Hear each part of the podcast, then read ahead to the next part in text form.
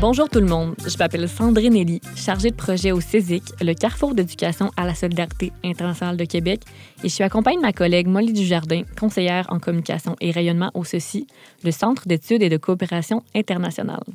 On vous invite à prendre part un balado engagé sur l'action climatique de la table de concertation jeunesse en solidarité internationale de la COSI en collaboration avec le CECI et le CISIC. Et on est dans les studios de CISM.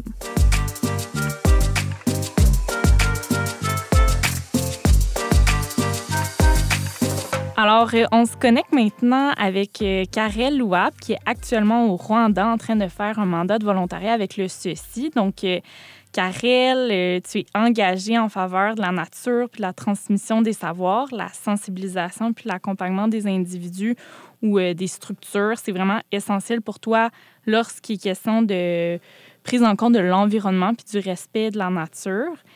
Euh, puis ton parcours est principalement issu de la gestion de projet, du partage des savoirs, de l'accompagnement organisationnel et citoyen. Puis tu es actuellement, comme je disais, conseillère euh, et volontaire en genre et adaptation au changement climatique avec le CECI au Rwanda. Merci d'être euh, avec nous à distance aujourd'hui. Sur une note, en fait, tu nous partageais que ce qui te fait le plus grand bien, c'est le soleil. Est-ce que tu peux nous en dire plus? Euh, oui, mais déjà un grand bonjour, puis merci beaucoup pour, euh, pour l'invitation à, partager des choses euh, sur ce podcast. oui, le soleil, c'est vraiment mon grand, mon grand élément. Ça fait vraiment partie de mon existence pour plein de, raisons. déjà, je dirais, c'est pour la lumière qui nous accompagne, pour faire les choses au mieux et le plus positivement possible. dans mon domaine, c'est aussi un grand marqueur de l'importance du changement. on va s'en jaser un peu. Puis c'est aussi la, couleur jaune, le grand symbole de la joie, euh, de l'éveil, euh, de ce que j'essaye en tout cas de, prôner au quotidien. Euh, et puis pour vous partager ce qui, moi, me fait beaucoup sourire, c'est un peu la chanson de Bonnie M, Salé. Génial, puis merci beaucoup d'être connecté avec nous. C'est incroyable ce qu'on peut faire malgré la distance. Euh, N'est-ce pas? oui, vraiment. Euh, on a déjà commencé à donner certains détails de ton parcours, mais est-ce que tu peux nous en parler plus longuement? Puis comment est-ce que tu es venu à mettre l'environnement au cœur de tes engagements, en fait? Oui, bien sûr, avec plaisir. Euh, déjà, il faut que je partage que j'ai toujours été connectée à la nature. À titre personnel, je fais partie des enfants qui arrivaient très clairement en retard à l'école car ça me semblait vraiment essentiel de suivre le ballet des fourmis ou de regarder très longuement les jonquilles en me demandant finalement à quoi ressemblait leur moyen de communication. Euh, mais ma flamme environnementale, si je peux dire, est vraiment apparue durant mes études en géographie, où là j'ai vraiment beaucoup appris sur les écosystèmes et tout particulièrement, j'ai développé à ce moment-là un immense amour pour, euh, pour les forêts. Euh, parce que je, je, suis une grande amoureuse des arbres et là j'ai compris un peu leur euh, leur grande place dans l'univers de la nature. Et à cette époque, moi, j'étais particulièrement intéressée euh, au lien entre la protection de la nature et la place qu'on laissait aux êtres humains dans ce domaine-là. Et j'ai eu la chance de pouvoir étudier cette question durant mon mémoire de maîtrise en recherche appliquée en découvrant un, écosystème forestier absolument incroyable euh, qui est celui des, mangroves, euh, donc une, zone forestière très très particulière. Et j'ai réalisé donc mon stage de maîtrise au sein d'un OBNL, d'un OBNL pardon, qui m'a offert mon premier emploi en gestion de projet en environnement, où là j'ai pu découvrir vraiment la puissance de la connexion à la nature sur le changement individuel, euh, parce que à ce moment-là, en particulier, je travaillais avec un public de personnes extrêmement vulnérables qui vraiment euh, changeaient du tout au tout grâce à la connexion à la, à la nature.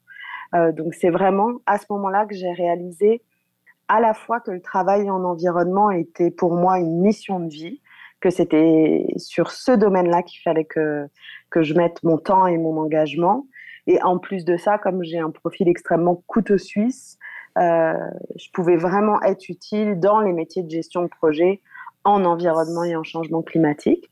Donc c'est un peu ces différents liens qui m'ont qui m'ont amené à m'engager sur ces questions-là. Mais c'est vraiment génial. Puis, euh, dans le fond, comme je le mentionnais déjà, euh, tu es, volontaire actuellement, donc tu réalises un mandat de volontariat. Puis peut-être pour les gens qui sont mhm. peu euh, familiers avec, avec ce concept-là, dans le fond, le volontariat international ou la coopération volontaire, c'est une mobilisation de personnes, soit de, de, personnes canadiennes ou du Sud global, qui se rencontrent pour échanger des compétences ou des savoir-faire avec un objectif solidaire d'apprentissage mutuel qui sont, ben, je dirais, basés sur des, des valeurs de justice sociale puis d'égalité euh, d'inclusion. Ça, c'est particulièrement le, cas du CECI. Puis là, on disait que tu es présentement au Rwanda en train de, de faire euh, finaliser, en fait, ton mandat. Mais je me, je me demandais qu'est-ce qui t'a amené à considérer le, volontariat comme une solution ou euh, une contribution pour l'action climatique? Bah, déjà, comme y a, je vais dire qu'il y a trois raisons que je vois à ça.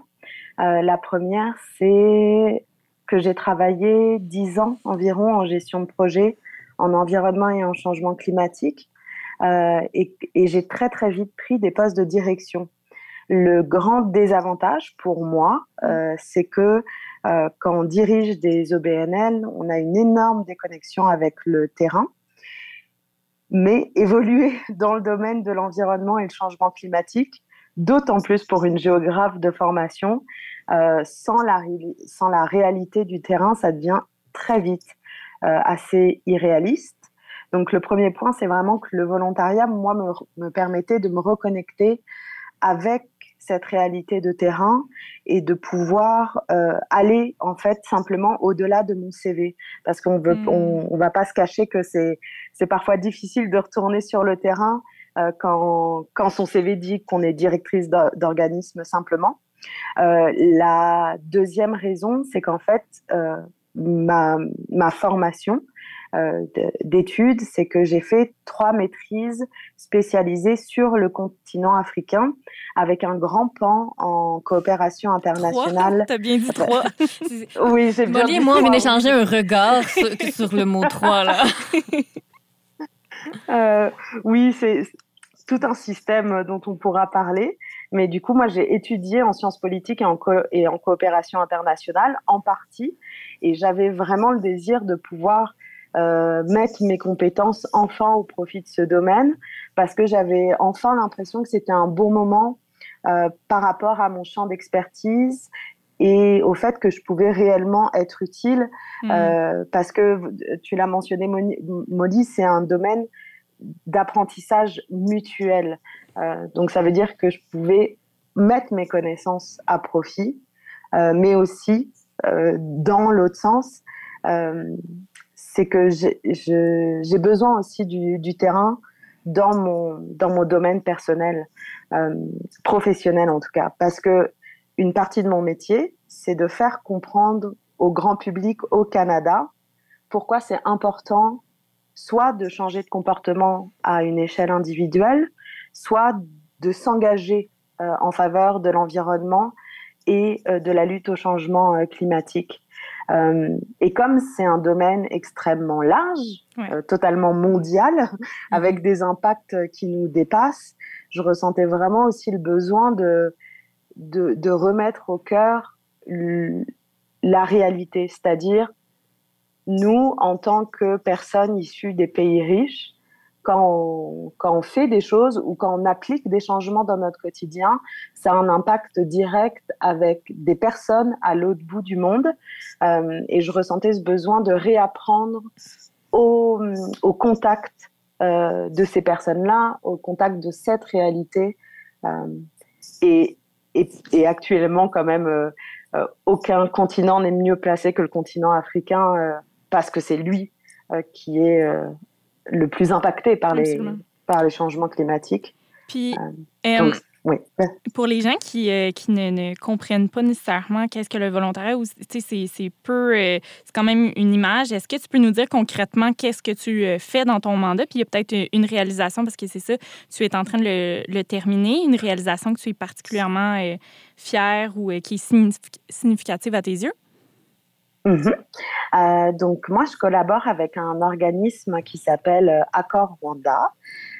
qui est un OBNL qui s'implique au Rwanda sur notamment les questions de l'agroécologie, donc qui tente vraiment de promouvoir le, le, modèle de l'agroécologie à l'échelle du Rwanda euh, qui travaille beaucoup, beaucoup sur la sécurité alimentaire, la souveraineté euh, alimentaire et qui a euh, qui travaille aussi énormément sur les plaidoyers à l'échelle nationale pour pouvoir améliorer le travail sur, sur ces enjeux. et Accor Rwanda, actuellement, commence un projet international euh, dédié euh, aux questions euh, de genre et de changement climatique. D'un point de vue volontariat, ce que ça veut dire, ça veut dire que Accor avait besoin d'une expertise en genre et en changement climatique pour pouvoir développer ses savoirs mm. et être plus fort sur cette question-là, pour pouvoir au mieux transmettre les savoirs scientifiques euh, sur le genre et les changements climatiques et pouvoir utiliser ces savoirs à la fois pour faire euh, effet levier pour les plaidoyers au niveau national, mais pour pouvoir aussi euh, travailler sur un programme, donc comme je disais international, donc c'est un programme qui a lieu en même temps auprès de différents organismes dans 14 pays. C'est vraiment impressionnant. justement, qu'est-ce qui t'a mm. frappé le plus depuis le début de ton expérience au niveau de, l'engagement vis-à-vis de la communauté, les femmes, cet organisme-là dans, dans l'action climatique? Euh, il, y a plusieurs choses, y a plusieurs choses qui m'ont frappé, euh, mais je dirais il y a un, déjà numéro un le travail abattu. Hein. Euh, on s'en rend souvent très peu compte de, des, des, montagnes qui sont déplacées par des, par des si petites équipes quand on fait face à des questions vraiment de euh, d'urgence et, et vitale. Euh, c'est aussi, je trouve, euh, énormément la, la résilience tant des, des, communautés avec lesquelles travaille Accor que Accor en tant que tel, euh, parce qu'il y a vraiment, c'est des enjeux forts avec très peu de moyens et c'est incroyable le travail qui est abattu et la, le, la qualité aussi du travail qui est abattu, euh, mais aussi, euh, je dirais, de manière euh, plus concrète et peut-être aussi plus, plus dure, la réalité de l'impact des changements climatiques et des problématiques environnementales sur de vraies personnes dans, dans, dans, des, dans, des, dans, dans, dans, des endroits du monde finalement qui sont très loin de nous, selon mon propre focus. Et même si c'est pas dans mon cas une, une découverte personnelle, euh, c'est quand même une, un, rappel très frappant euh, des, des, enjeux vitaux euh, qui sont actuellement en cours reliés à, aux impacts des changements climatiques et des problématiques environnementales.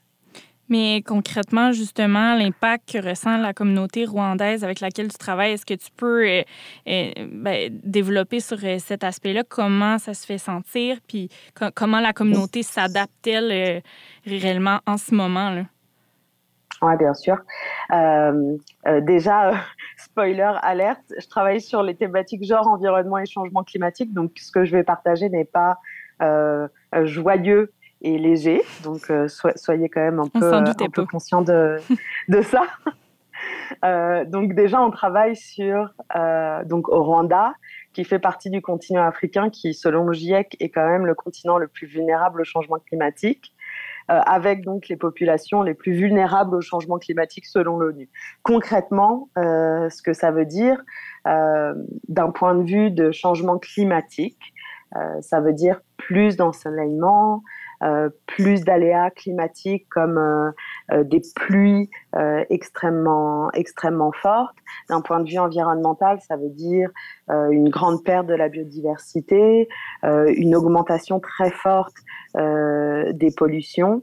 Ce que ça veut dire chez les êtres humains, parce que les, impacts environnementaux et de changement climatique ont une traduction directe euh, auprès des, êtres humains. Euh, ça veut dire une augmentation euh, assez extrême de l'insécurité alimentaire.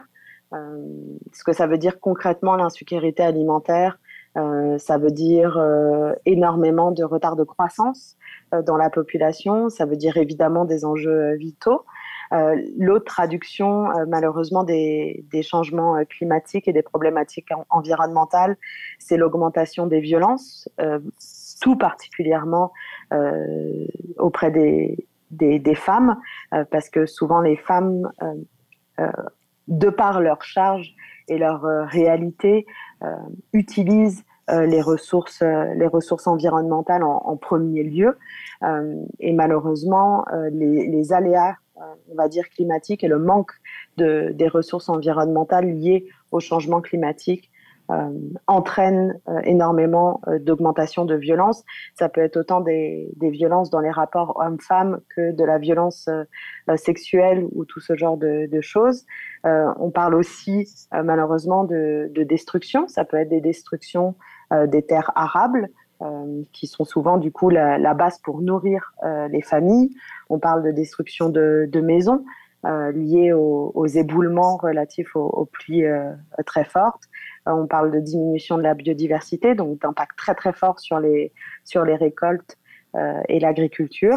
Euh, mais la, la, liste peut être très longue, mais en gros, on parle de réalités concrètes qui visent la vie humaine. et c'est particulièrement vrai pour les femmes, parce que c'est les femmes et, les enfants, mais encore plus les jeunes filles, qui sont le plus touchées par les impacts du changement climatique. j'allais enchaîner avec. Je, voulais en fait savoir aussi comment la communauté s'adapte euh, à, ces, impacts-là que tu viens de nous mentionner. Mm-hmm. euh, alors, les populations, tout particulièrement les femmes, apportent euh, des, réponses par rapport à ces, aléas. Ça va être je, je, je, forme mon arbre de pensée. euh, ça va être des, des réponses euh, comme par exemple la création de, de fossés euh, anti-érosifs pour pouvoir euh, mieux retenir euh, les, eaux, les eaux de pluie dans le cas de, de sécheresse ou mieux retenir euh, les terres dans le cas de pluie très très forte. Ça va être le fait de planter plus d'arbres parce qu'elles connaissent les liens entre le fait d'avoir euh, des arbres, donc de la végétation qui va vraiment euh, euh, pousser en profondeur et retenir la terre pour, pour avoir, c'est ça, cette capacité de, de perdre le moins de, de, terre possible.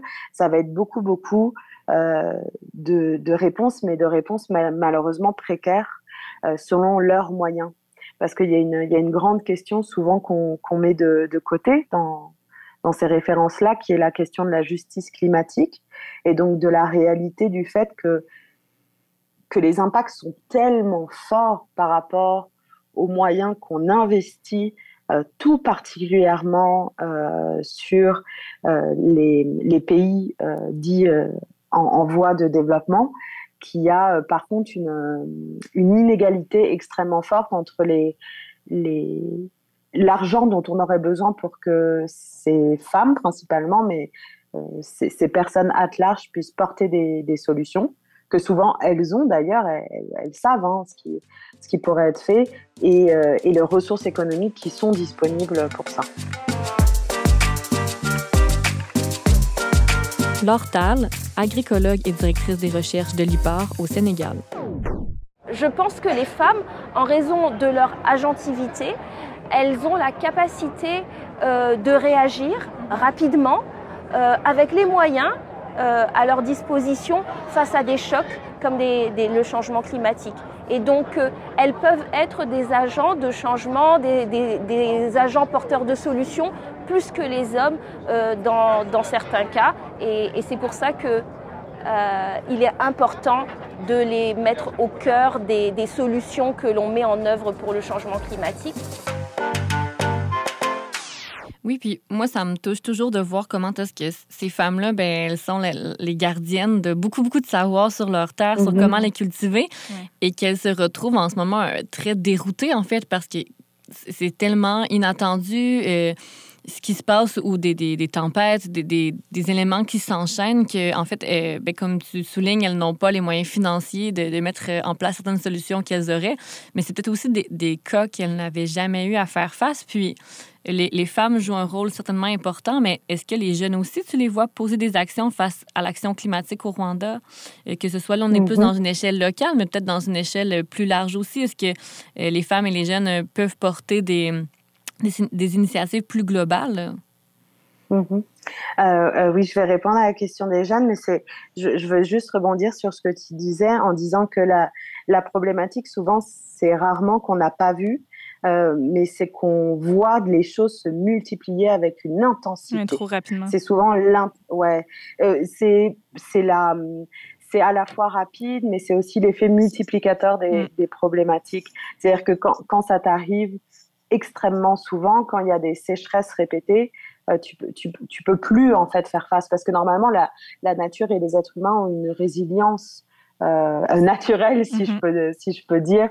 Euh, donc c'est vraiment important de souligner que c'est la multiplicité qui crée des problématiques euh, où tout d'un coup on entre dans des questions d'urgence vitale. C'est-à-dire que tout d'un coup en fait il faut que tu te nourrisses, il faut que tu te loges, euh, il faut que tu répondes à ta propre protection humaine. Et c'est souvent ça qui pose problématique, c'est que tu dois répondre à beaucoup de choses euh, avant de répondre à comment je fais pour euh, garder mes, mes terrains arables le plus longtemps possible sur une projection à 10-15 ans, en fait. C'est que face à l'urgence vitale, les projections finissent par monter, manquer parce qu'on est des êtres humains en fait, tous autant qu'on est.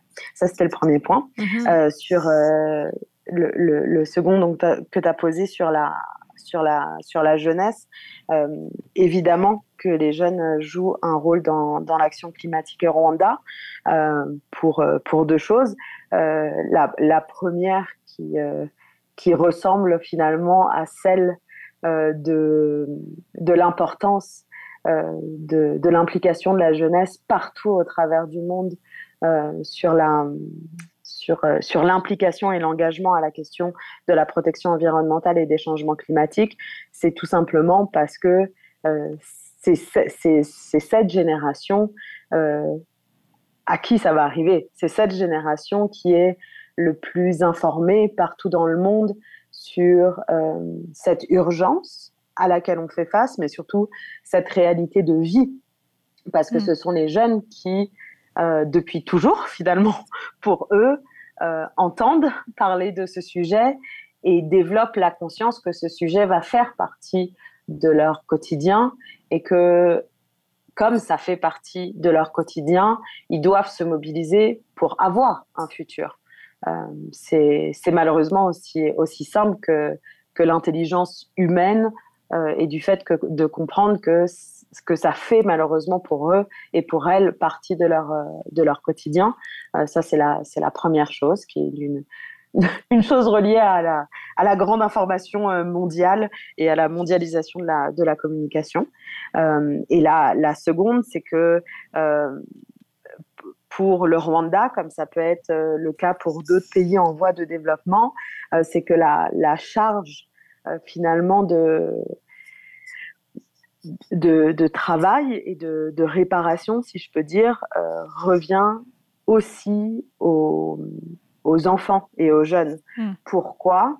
Euh, C'est parce que la réalité, c'est que comme euh, on utilise principalement les ressources environnementales comme ressources de, vie. Par exemple, au Rwanda, on parle d'une population qui a plus de deux tiers une population agricultrice. Euh, avec euh, en majorité des femmes. On parle du coup d'une population euh, qui vit sur la base des ressources environnementales. Et quand quand il y a des, des, changements climatiques, quand il y a des dégradations environnementales, en fait, c'est la charge de travail qui augmente de manière directe. Ce que ça veut dire, ça veut dire que les, si, si un sol produit moins, il faut beaucoup plus produire pour nourrir sa famille. Euh, et quand on est dans des réalités où souvent ce sont les femmes qui ont la charge de la production euh, agricole, euh, je donne l'exemple de, l'alimentation, quand on augmente la charge de travail, souvent il faut en fait simplement augmenter le nombre de mains qui vont travailler sur les terrains agricoles. Et souvent, ça se traduit avec une augmentation des charges de travail des enfants. Euh, autant ça va être euh, donc sur l'agriculture, ça peut être le fait euh, d'aller chercher de l'eau, parce qu'en cas de, sécheresse et de, dérèglement des cycles de l'eau, les, points d'eau sont de plus en plus loin. ça va être beaucoup plus de charges pour les coupes de bois, donc, euh, du coup, pour construire les maisons, euh, faire la cuisine, etc., parce que le bois est de moins en moins disponible, etc., etc. et souvent, la réalité, ça veut dire aussi que les jeunes sont plus impliqués en direct sur les charges de travail et donc plus impliqués aussi sur les besoins d'adaptation directe au changement climatique et à la protection de l'environnement. Mhm. ça, me touche énormément ce que tu dis parce que j'ai fait un stage au Bénin, puis c'est un peu une réalité où est-ce que je voyais que les, mes jeunes frères et sœurs qui étaient un peu plus âgés étaient très impliqués dans ces tâches-là, puis de, voir un peu comment est-ce que euh, les changements climatiques donnent des conséquences sur toute la communauté. Puis après ça, il y a certaines personnes dans cette communauté-là ben, que l'effet est fois deux, fois trois parce que ça implique chacune de, de leurs tâches, de leur, de leur quotidien. Euh, je vais aller dans les confidences. Je pensais euh, justement partir euh, faire un stage de volontariat, puis la, pandémie est arrivée. Et puis là, je dois me, me remettre ce, rêve en tête. Puis qu'est-ce que tu aurais à dire mhm. justement à une personne comme moi qui aurait envie de faire un stage de volontariat? Est-ce que c'est une expérience transformatrice pour toi? Est-ce que c'est fait pour tout le monde? Qu'est-ce que ça t'a apporté? Mhm. OK, donc on a trois questions. Je vais essayer de les garder toutes.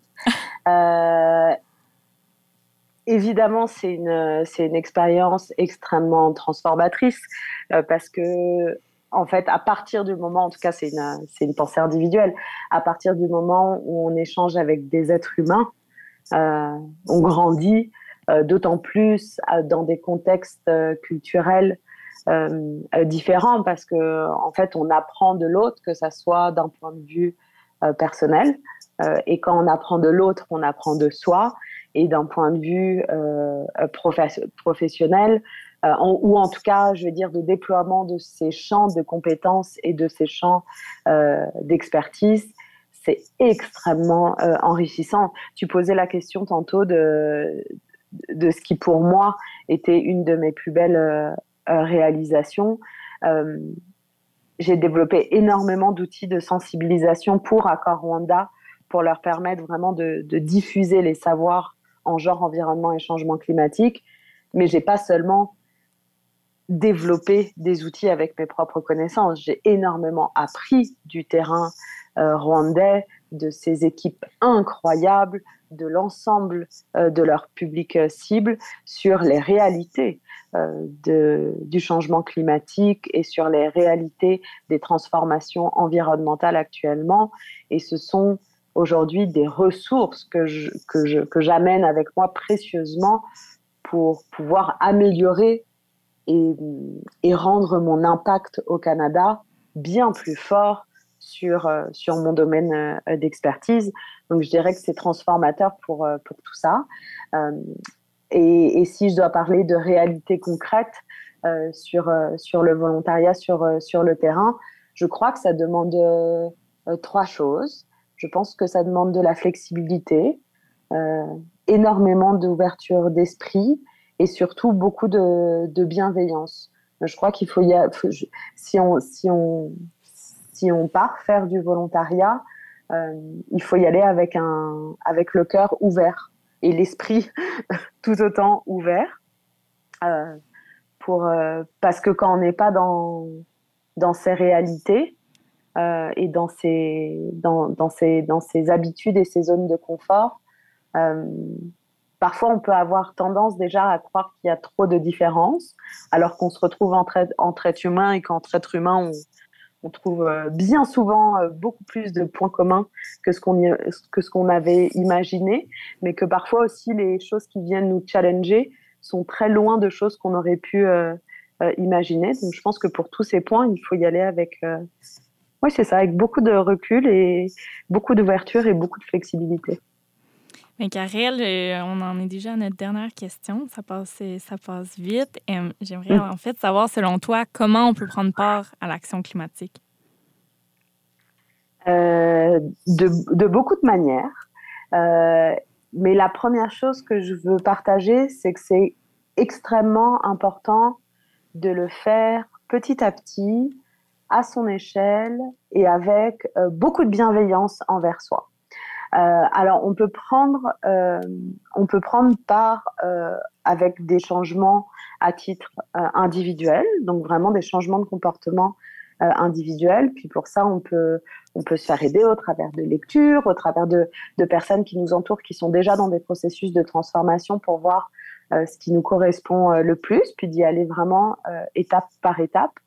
Euh, on peut aussi prendre part au changement en s'informant.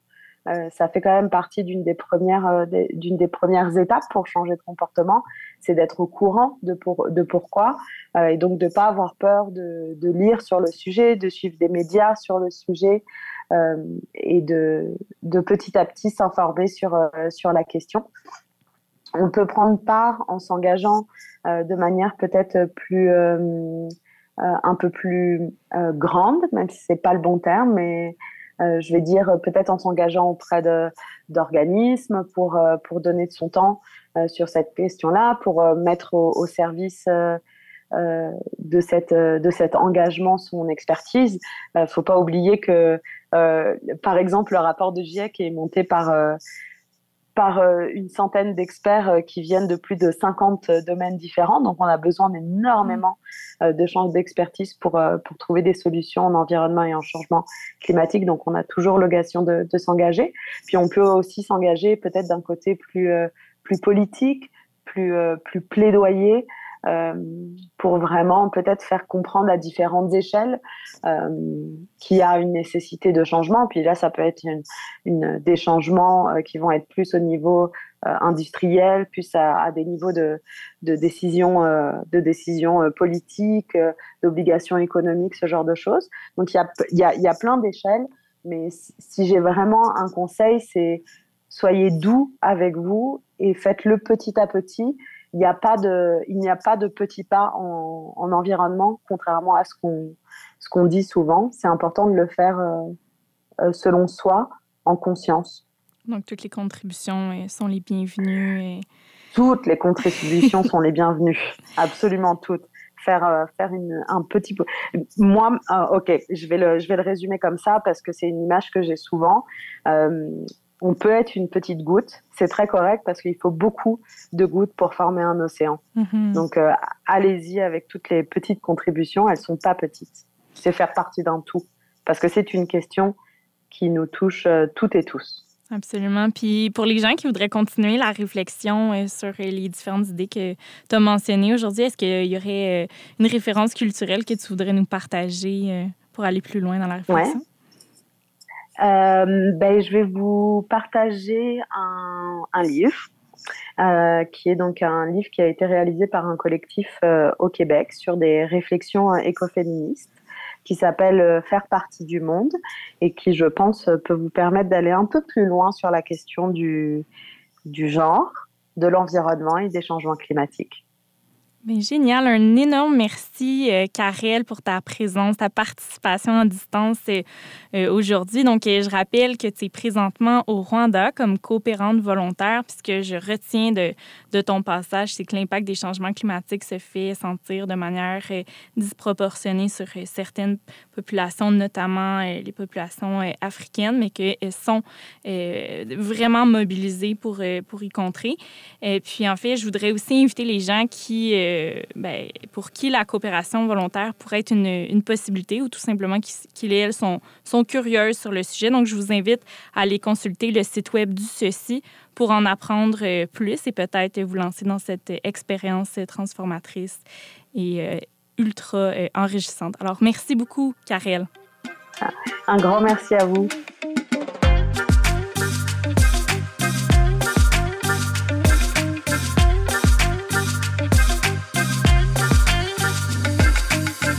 Ce balado est rendu possible grâce à une collaboration entre la table de concertation jeunesse en solidarité internationale de l'ACOSI, le CECI via son programme de coopération volontaire et le Carrefour d'éducation à la solidarité internationale de Québec. Nous sommes dans les studios de CISM et nous les remercions pour leur appui au montage. Pour en savoir plus, vous pouvez nous suivre sur nos médias sociaux. C'était Sandrine Elie et Molly Dujardin. À bientôt!